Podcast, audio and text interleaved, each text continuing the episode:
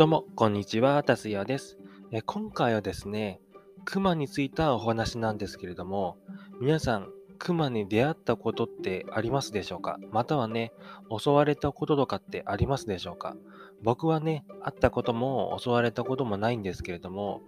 僕ですね、あの自転車でね、山登りとかすることありますので、そういった時に熊に出会う出会うんじゃないかなとかね、思ったりするんですけれども、もし出会ったらね、どういった対処をすればいいかって皆さんわかんないじゃないですか僕もね、詳しくはわかんなかったんですけど、え今回はね、えー、アイヌの北海道の人のね、えー、お話なんですけれども、姉崎仁さんっていう本の、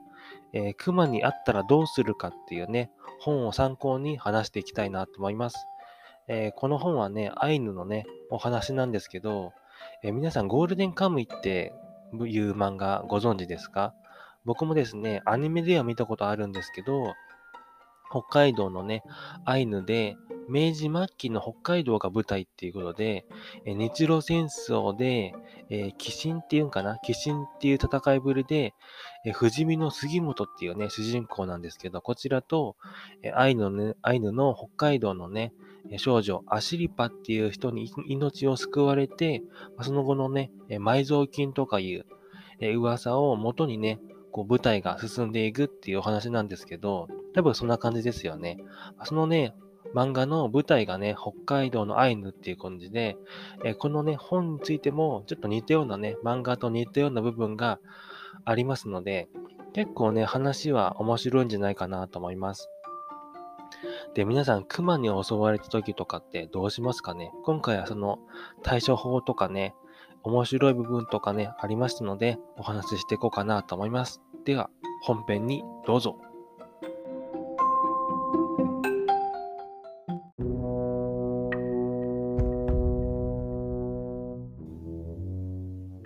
と、本編に行く前にですね、ちょっとご報告というか、あの、ポッドキャストをですね、少し徐々に再開しようと思ってます。で、この放送もポッドキャストで流れていると思いますので、スタンド FM と、えー、ポッドキャスト、各種ポッドキャストでも多分聞けると思いますので、よかったらね、どちらでも聞いてみるといいと思います。ということで、えー、クマに会ったらどうするかっていう感じなんですけれども、えまず皆さんが思い浮かぶので言うと、逃げないこと、逃げないことというか逃げちゃう、逃げたくなると思うんですよね。逃げたくなる。で、よく聞かれるのが、熊に出会ったら逃げてはダメだよっていうのをね、よく聞いていると思うんですけれども、これはね、確かに逃げてはいけないらしいですね。まあ、これは一般的に言われているので、逃げてはダメだよ、追われて、えー、食い散らかされるよとかね、そんな感じに聞かれているかもしれないんですけど、確かに逃げてはダメらしいですね。で、この本で書かれていたことは、とにかく相手をこう、目線を離さずに見つめなさいっていう感じのことは書かれていましたね。で、参考までにね、逃げるとどうなるかっていうお話をしていきたいんですけれども、その前にね、熊がどんな感じに人間を見ているかっていうのをね、お話ししていこうかなと思います。え熊って、えこっちがね、怖がってるのと同時に、熊もこっちを結構警戒していて、恐怖心すら覚えてるらしいんですよね。で、熊って結構獰猛すぎないっていう感じで言われていると思うんですけど、まあ、中にはね、獰猛のもいるんですけど、基本の大人の熊とかは、あんまり人間を自分からね、襲ってこないんですよね。なんで、こう、人間が見つめていると、あの、熊もね、見つめてくるんですけど、襲うことはね、基本ないっていうことで、逃げるよりは見つめ返した方がいいっていう感じですね。なんか見つめ合ってる感じなんですけど、で、逃げたらどうなるかっていうと、逃げても襲われは追いかけてはくるんですけど、こう殺されることっていうのはあんまないっていうことですね。まあそのまま逃げたりして、こうあがいたりすると殺されたりもするんですけど、熊が襲ってきても、その人間をね、こう上からね、こう羽交い締めというか、えー、押さえてあの、捕まえてくるんですけど、こう、歯でね、牙で噛みちぎってくるっていうのはないんですよね。じっとしていれば。じっとしていればないんですけど、まず押さえてからすぐに噛みつくことはなくて、そのよだれをね、タラタラ垂らしながら、ただ押さえつけているだけっていうのはするらしいですね。でも、そこからね、噛みつくっていうことはなくて、ただあがいてしまうと、えそのあがいた部分ですね、手を動かしたとしたら手を噛みちぎったり、足を動かしたら足を噛みちぎったりするので、何もしなければそのままね、えー、噛みちぎりもせずに、あのー、遠ざかっていくっていう感じになるらしいですね。ただ、この遠ざかっていくのも遠ざかるわけではなくて、その場にね、いるらしいんですよね。なんで、熊がね、遠ざかったと思ったんですけど、起き上がったらまた襲いかかってくるっていう感じになるので、もし逃げちゃったとしたら、何もせずに死んだふりっていうのを、熊が本当に遠くに行くまではずっと死んだふりをしたら、した方がね、いいらしいですね。ただね、あの、やっぱり逃げると危ないので、一番いいので言うと、こう見つめ、見つめることっていうのがいいらしいですね。で、こちらが、こう、おじけづいたり、逃げるような素振りとか、挙動不審とかね、こう、怖がってる素振りを見せると、向こうは襲ってくるっていうことで、こう、逃げる獲物をね、捉えるっていうような習性があるらしいんで、やっぱり逃げるのはダメですね。あと、おじけづいてるような感じもね、極力見せない方がいいんですけど、これはね、あの、親、親の熊というか、大人の熊には有効みたいなんですけど、これがね、熊も人間と同じで、若い熊とか、えー、まあ、人間で言うと中学生未満ぐらいの熊って、熊じゃない人って、結構、なんでしょうね、不良というか、結構好奇心が旺盛じゃないですか。で、不良とかになってしまうと、なんかその辺のね、ヤンキーみたいな感じで、結構ね、人に当たっていくと思うんですけど、それがね、熊にも似ていて、熊もね、え若い熊だと、あのー、結構ね、襲ってくるらしいんですよね。で、経験豊かな大人の熊になってくると、襲ってこないっていうことで、その大人の熊になればなるほど、この見つめ直す、見つめるっていうことがね、有効ですっていう感じに書かれていました。で、見つめると何が起こるかっていうと、見つめて、見つめて、その、見つめていると、雲はね、そっぽ向いて、どっか行ってしまうっていうことを書かれていましたね。ただ、熊ってこう4色方向で歩いているじゃないですか。見つめていると、スッとね、立ち上がるんですよね。立ち上がると立ち上がったって、めちゃね、でかいんで、びっくりして襲ってくるんじゃないかなと思うんですけど、立ち上がるのは、その他の人間がね、こっちを狙っているのかとかね、他に獲物とかがね、こっちを狙っているのかなっていうのを確認するために立ち上がるだけで、襲おうと思って立ち上がるっていうことはね、ないっていう感じに書かれていましたね。でそのままね、見つめ合っていれば、そのままね、どっか行ってしまうっていう感じになるらしいですね。ただこれがね、結構大きいクマだとびっくりすると思うんですけど、大きいクマであればあるほど、結構ね、経験豊かっていう感じに思えばね、いいっていうことで、あの、結構ね、襲ってくるクマっていうのは、小さいクマがね、多いらしいですね。なんでかっていうと、この大きいクマとか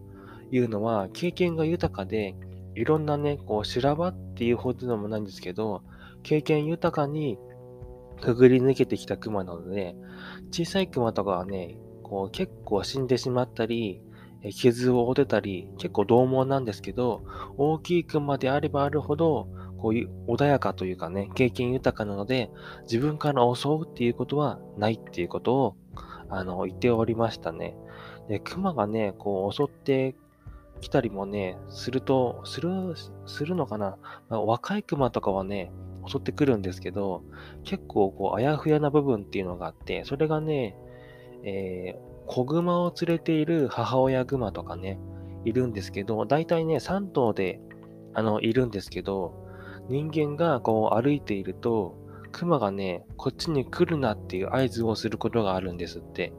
そういう時は、えー、地面をドーン、ドーンって叩くような音がね、するんで、そういう時は子熊を連れている親熊がね、これ以上こっちに来たら攻撃するぞっていう感じに合図してるらしいので、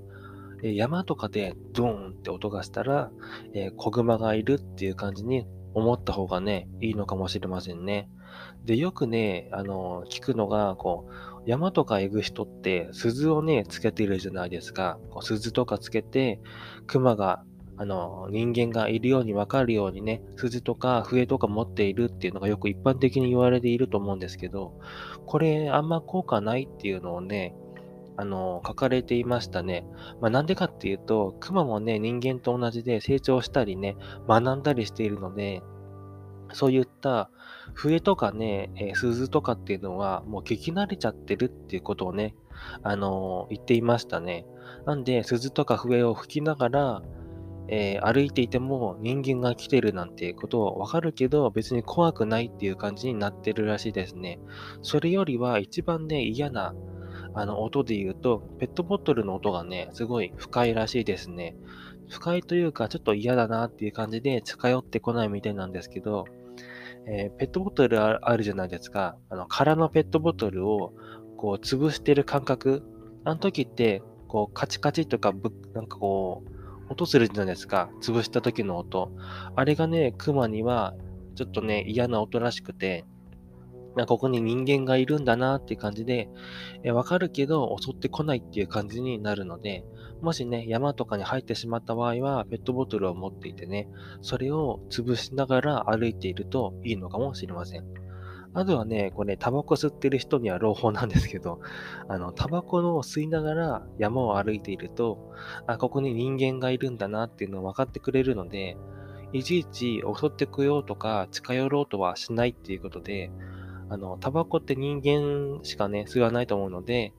タバコを吸いながら歩いていると、人間がいるよっていう合図をなるので、結構ね、近くまでは寄ってこないっていうことでした。僕はね、タバコ吸わないんでね、うん、タバコ吸わないでおきましょう、僕は。っていう感じなんですけれども。あとね、あの、熊が嫌いなものっていうのを何個か、何個かっていうか、一つあげると、熊が一番嫌いなもので言うと、蛇がね、すっごい苦手みたいですね。蛇って言うと、山とかね、蛇がいると思うんですけど、蛇って自分で持ってられないじゃないですか。なので、こう縄とかベルトとかをこう振り回すと、もしね、あの、熊に襲われても、結構ね、怖がって近寄ってこないっていうのはありましたね。ただね、熊が、あの、怒ってしまうようなこと、こう、例えばね、鋭利なもので、こう、つつくように反撃したりみたいなね、そんな感じにすると、俺の方が強いんだぞっていう感じで、熊はね、襲ってくるっていうことで、あの、嫌なことはするのはいいんですけど、怒るまではするのは危険っていうことを書かれていました。なんで、こう、もしね、あの、逃げちゃった時とかは死んだふりをして、ずーっと死んだふりをして、その場を乗り切る。もしくは、蛇のようなもので、えこっちに来ないでくれってまあ、縄とかね、ベルトをこう、プラプラプラプラするのが、ヘビと勘違いして、近寄ってこないっていうのはありましたね。まあ、この辺はね、いろんな人の意見とかあるし、一番は見つめてずっと見つめていくのがいいっていうのは書かれていた書かれていたので、本当にね、怖いですよね、こういうのってね。熊の方が大きいし、もうワンパンでね、こっち倒されてしまうので、本当に怖いんですけれども、一番は見つめていて何もしないっていうのが一番いいみたいですね。で、ただね、一番いいのは、こう、話したりしたりするの？話したりすると、こう穏やかになるというか、一番はね、うお、うおって、あの、叫ぶのがいいんですけど、こういう叫ぶのって、あの、人によってはね、あの、怖がってね、こうお腹から力が出てこないので、叫ぶのが、あえて、あえてですね、あの逆効果になってしまって、か弱いね、叫びになってしまうと、逆効果なので、これやっぱりね、あの素人の方とかは、何もせずにね、見つめ合って、その場をね、乗り切るっていう、何もしないっていうことが一番いいのかなと思いましたね。まあ、そんな感じですかね。まあ、熊に会うのはあったらね、逃げるんではなくて、何もせずに見つめ合って熊がどっか行ってくれるのを待つっていうのが一番の手で、手だっていうことでしたね。まあ、熊に会わないためには、えタバコを吸ったり、ペットボトルの音を立てたりっていう感じで、熊にね、こう、近寄近寄らないでくれよっていう感じに知らせるのがね、いいのかなと思います。あとは蛇が嫌いっていうことで、蛇とかね、こう、うねうね動くものとかは嫌いみたいですね。ということで、最後までご視聴いただきありがとうございました。こんな感じに今回は、えー、姉崎さんの本の、えー、熊に会ったらどうするかっていうアイヌの方の、え、本をね、ご紹介しましたね。こんな感じにちょっと歴史とかね、僕、えー、最近学んでいるので、学んだこととかね、発表できたらいいなと思います。ということで、最後までご視聴いただきありがとうございました。ではまた、バイバイ。